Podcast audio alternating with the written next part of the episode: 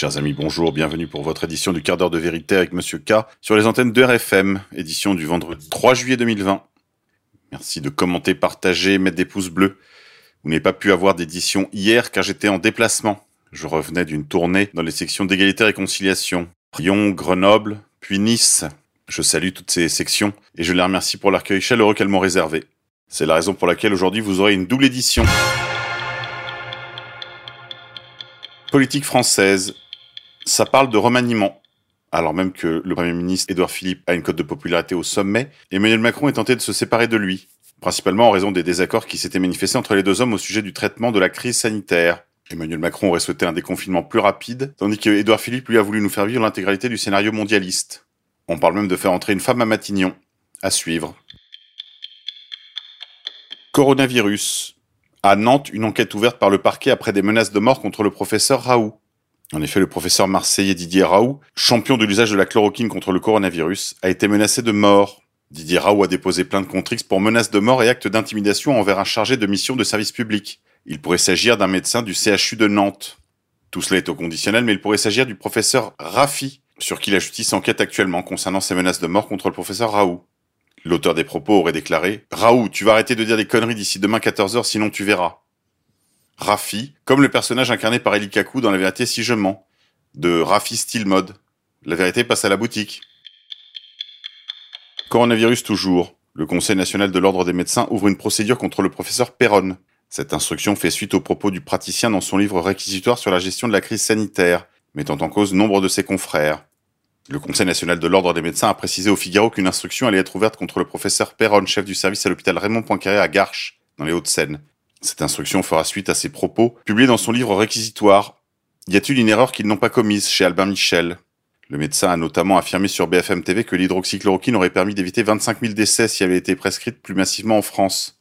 Il a également accusé des médecins du CHU de Nantes d'avoir laissé crever son beau-frère en refusant de lui prescrire le traitement recommandé par le professeur Didier Raoult. Le Conseil de l'Ordre, alerté par les propos tenus dans de nombreux médias par le professeur Christian Perron, a saisi le Conseil départemental de l'Ordre des médecins des Hauts-de-Seine. Il lui a demandé de se saisir et d'instruire le dossier du professeur Perron et d'informer le CNOM des suites qui seront données. La guerre continue de faire rage contre l'hydroxychloroquine et ses champions. N'hésitez pas à manifester votre soutien au docteur Perron dans ces moments difficiles. Coronavirus toujours. Dans 32 villes d'Île-de-France, les tests seront gratuits. Il s'agit essentiellement de villes en Seine-Saint-Denis département certes très touché par l'épidémie, mais tandis que les tests sont payants dans les Yvelines, ils seront gratuits pour les populations immigrées. Gagny, Bobigny, Stein, Bondy, Drancy, Le Bourget, Épinay-sur-Seine, Sevran, ainsi que 8 dans le Val d'Oise, qui sonnent comme autant de territoires perdus de la France. Goussainville, Garches-les-Gonesse, Cergy, Argenteuil, Beson, Gonesse, Sarcelles, Villiers-le-Bel. À cela s'ajoutent évidemment quelques villes de Val-de-Marne, telles que Villejuif. On recherche activement des clusters de la pandémie, alors qu'elle a disparu depuis plusieurs mois. On les recherche activement, disais-je, mais pour ceux qui ont de l'argent, ce sera payant. Pour les autres, c'est la République qui régale. Coronavirus encore et enfin. International. L'OMS admet par inadvertance que les vaccinations ne fonctionneront pas contre le coronavirus. En essayant de maintenir la pandémie aussi longtemps que possible, il semblerait que l'Organisation mondiale de la santé insiste pour que le développement de l'immunité naturelle contre le Covid-19 ne soit pas possible et que le seul espoir de la société soit un vaccin. Mais si l'immunité naturelle est hors de question, alors pourquoi l'immunité induite par le vaccin serait-elle meilleure? Dans une annonce récente, l'OMS a déclaré qu'il n'y avait aucune preuve solide suggérant que les personnes testées positives pour le coronavirus et rétablies aient acquis une immunité naturelle, ce qui sous-entend qu'elles pourraient être à nouveau infectées. Mais cette allégation n'est qu'une simple hypothèse opportuniste visant à tenir le peuple obéissant à suivre des directives de sécurité, telles que le port du masque ou la distance physique. Évidemment, puisque le but de la manœuvre est d'amener tout le monde à accepter le vaccin, une fois que le dit vaccin sera disponible, le secrétaire général de l'ONU, Antonio Guterres, souhaite qu'il soit distribué, entre guillemets, gratuitement à tout le monde. Fausse gratuité puisque les contribuables payeront collectivement la facture par l'intermédiaire de leurs impôts. Excellente nouvelle pour le géniste milliardaire Bill Gates, qui se verra encaisser le jackpot pharaonique sur lequel il mise ardemment. La façon dont Gates, l'OMS et la bande d'extrémistes pandémiques prévoient de maintenir le public dans l'attente du vaccin magique et de continuer de semer la panique concernant la menace permanente d'infection, Pourtant, l'une des dernières affirmations qu'ils ont lâchées est que le Covid-19 ne disparaîtra jamais. C'est ainsi que le docteur Mike Ryan, directeur des urgences de l'OMS, lors d'une récente conférence de presse virtuelle, a déclaré Il est important de mettre cela sur la table. Ce virus peut devenir juste un autre virus endémique dans nos communautés, et ce virus peut ne jamais disparaître. Cela signifie qu'ils admettent implicitement que ce virus, comme tous les coronavirus grippaux, est un mutant permanent et que tous les vaccins seront donc obsolètes tous les six mois ou encore moins, de même que pour la grippe hivernale. Conclusion, attendre le vaccin libérateur est vraiment une utopie stupide. Via cogito.com. International. Affaire Epstein. L'ex-compagne et collaboratrice Ghislaine Maxwell arrêtée aux États-Unis. De nombreuses victimes du prédateur sexuel new-yorkais accusé de pédophilie, qui s'est suicidé en prison avant son procès, affirment que son ex-compagne était complice. Selon une enquête que lui consacrait le New York Times en 2019, elle était la maîtresse, la rabatteuse, l'organisatrice de la maison et la confidente du prédateur sexuel Jeffrey Epstein.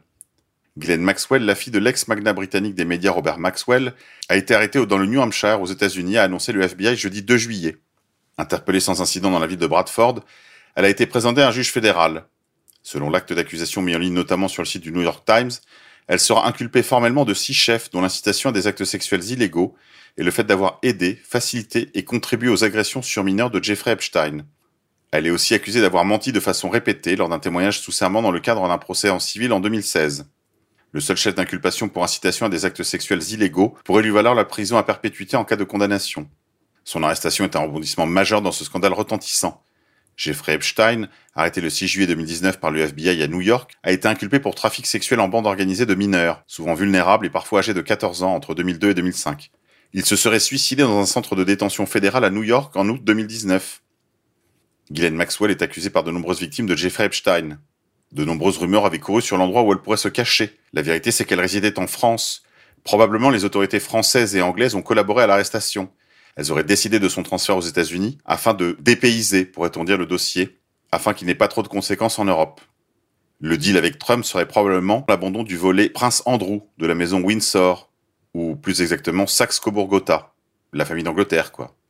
La mort de Jeffrey Epstein aurait dû en principe mettre un terme à la procédure judiciaire, mais le ministre américain de la Justice avait promis de poursuivre l'enquête et de traquer ses éventuels complices. Ghislaine Maxwell figurait bien sûr en tête.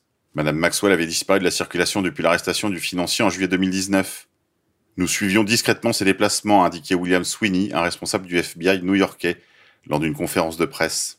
Avec cette arrestation, l'affaire Epstein ne mourra pas avec son principal auteur. On peut cependant regretter que le volet européen passe ainsi à l'as.